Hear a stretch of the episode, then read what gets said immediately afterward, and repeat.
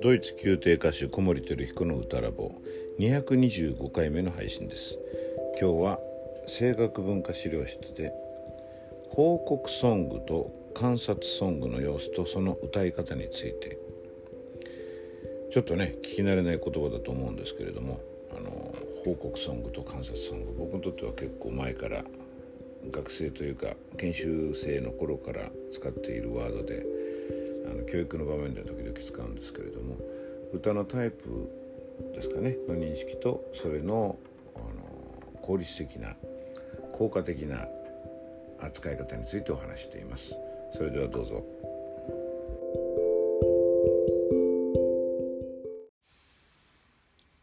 声楽文化資料室。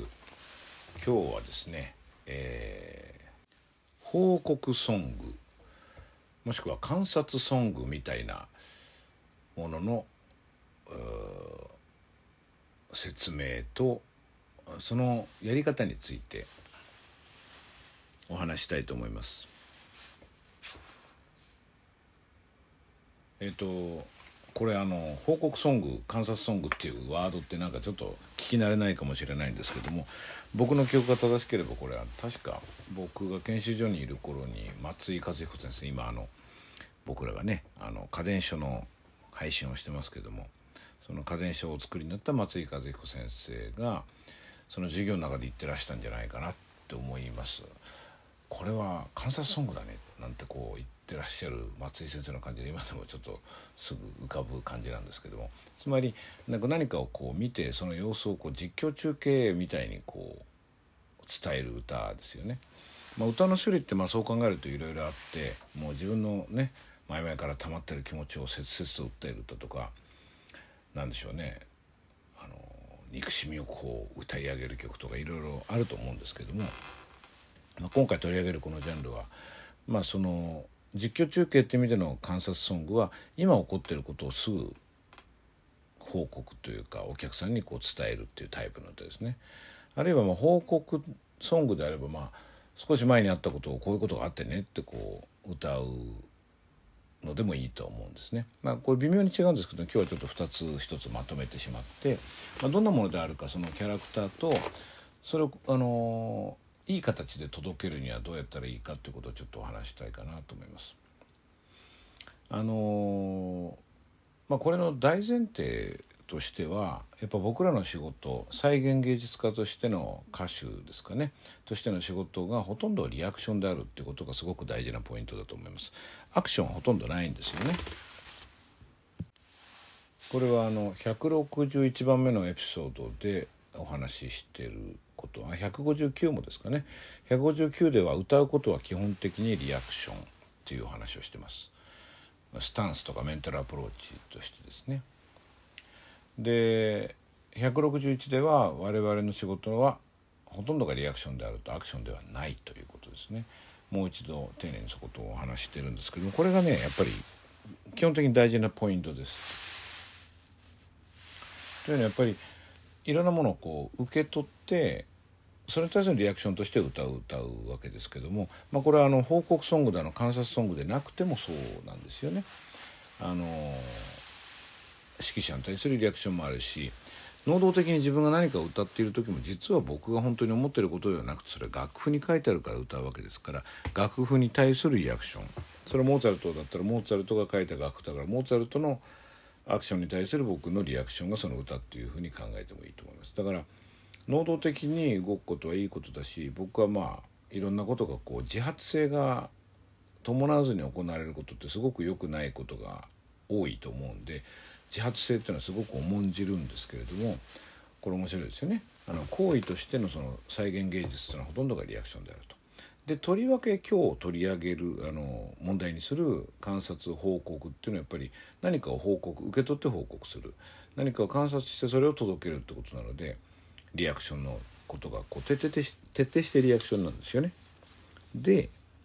えっとまあリアクションという言い方もできるんだけどもっと言うと受信者なんですよね発信者ではなくて受信者ってことですね受信したものを発信するわけで、まあ、中継地点とも言えるんだけれどもこの中継地点という考え方は110のエピソードでお話してますね。あのここでお話したかなあのレストランのねウェイターさんの話なんかが分かりやすいんですけどもし110で話してなかったらそれをまたいつか話そうと思います。えっと僕はとこの、まあ、観察報告っていうことでパッとこう浮かぶシーンっていうのは例えばヴェルディのオペラの「オテロ」でヤーゴという悪役がありますよね、まあ、僕の持ち役なんですがそのヤーゴがですね2幕に2幕の最初にこう自分のクレード心情をこう何ていうのか歌い上げるわけですね。自分はこんなに悪いやつだってことをまあ自慢するような歌があるんですがえっとその後にですねけしかけたカッシオが、えー、オテロの妻のデスデモナにこう取り入るようにこう仕向けるようなとこがあってですねその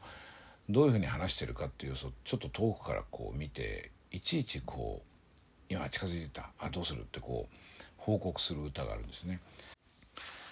僕が大好きなバリトンでピエロ・カップチッリさんっていうイタリアのねバリトンがいるんですけど彼がヤーゴも本当に当たり役でものすごく悪いんですよ。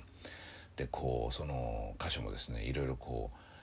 えー、メリハリをつけながらこうコントラストをつけてあの自分がこう望むようにカスシオがこう動いた時にこう喜んだ感じになったりとか積極的になったりまあすごくうまいんですよね。であれは本当に、えー、関節ソング報告ソングのこう理想だななんて思ったりするんですけどもその内容によってねあのカラーを変えていくんですよね。まあ、これはだからリアルタイムの実況中継ですけども、まあ、そうじゃないものもありますよね。あのいや実はこう思うんだけどっ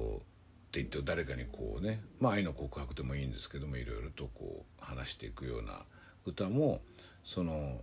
その自分の思いの報告というかそれを告げるということになりますんでね。でこのそれを魅力的な歌にする時に非常に大事なのがさっきちょっと出たコントラストっていう言葉になりますねコントラストが非常に大事ですこれはあのまあ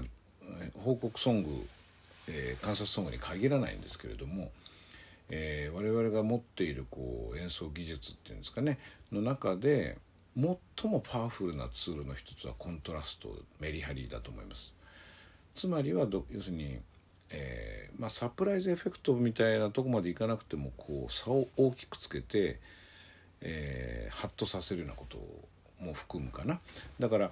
ずっと同じような音量で歌ってるんじゃなくて音量変えるとその変わった時にこうパキッとこう歯切れよく変わるとそこでインパクトが出ますよね。これが非常に演奏法の中でやっぱり大事だと思いますコントラストをいかにつけるかっていうでコントラストをつけるためのテクニックの、まあ、基盤というのかなというのがやっぱりワンフレーズワンカラーだと思うんですよね。ワンフレーズワンカラーのことは83のエピソードでお話ししてますね。それとそれに続く84で、まあ、内ゼリフをワンフレーズワンカラーとこう組み合わせてどう表情をさらに魅力的にしていくかという話もしているので、まあ、よろしかったらこちらも聞いてみてください。まあこれあのその中でも言ってるかもしれないんですけどワンフレーズワンカラーっていうのはファミレスのドリンクバーみたいな感じでですねあのファミリーレストランでドリンクバーってありますよねでコップ、まあ、最近コロナになってコップその都度変えてくれなんていうふうに書いてあることが多い気がするんですけど、まあ、そうでなければ例えばジュースだったらねあの、えー、コールドドリンクだったら同じコップをまあ使って最初お茶飲んでその後ジュース飲んであとアイスコーヒーなんてこともあると思うんですけどもやっぱりアイスコーヒー飲みきらないとジュースは入れられないです。混ざっちゃったら美味しくないですからね。お茶とジュースもしっかりで。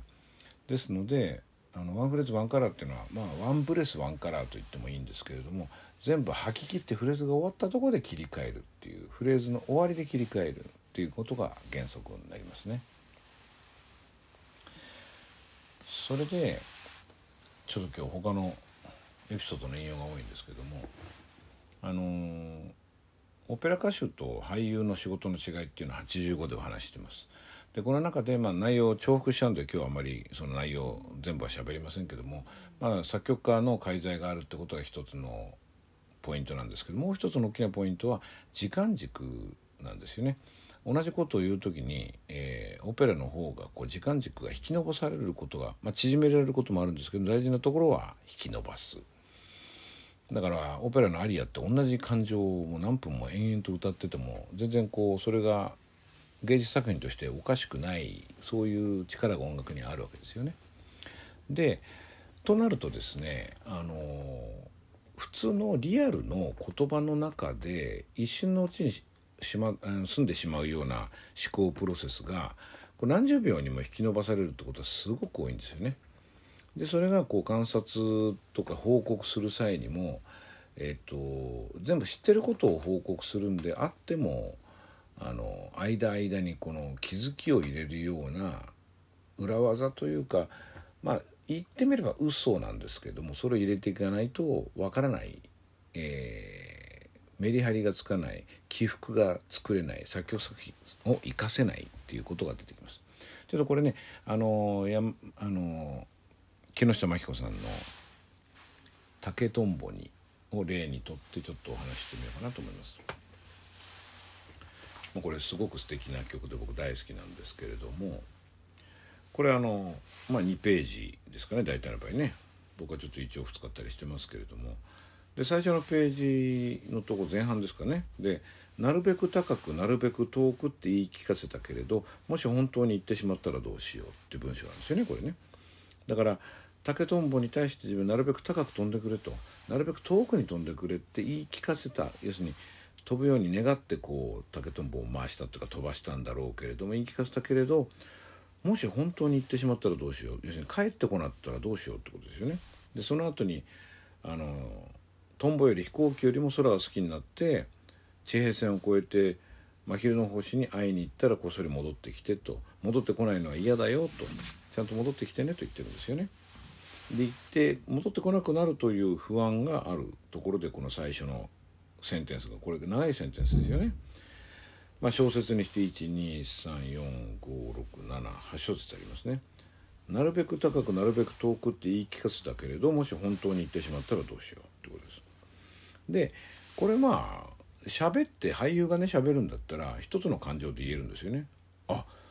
本当に言っちゃったらどうしようって思ったところで初めてなるべく高くなるべく遠くって言い聞かせたんだけれど本当に言っちゃったらどうしようっていうことなんだけど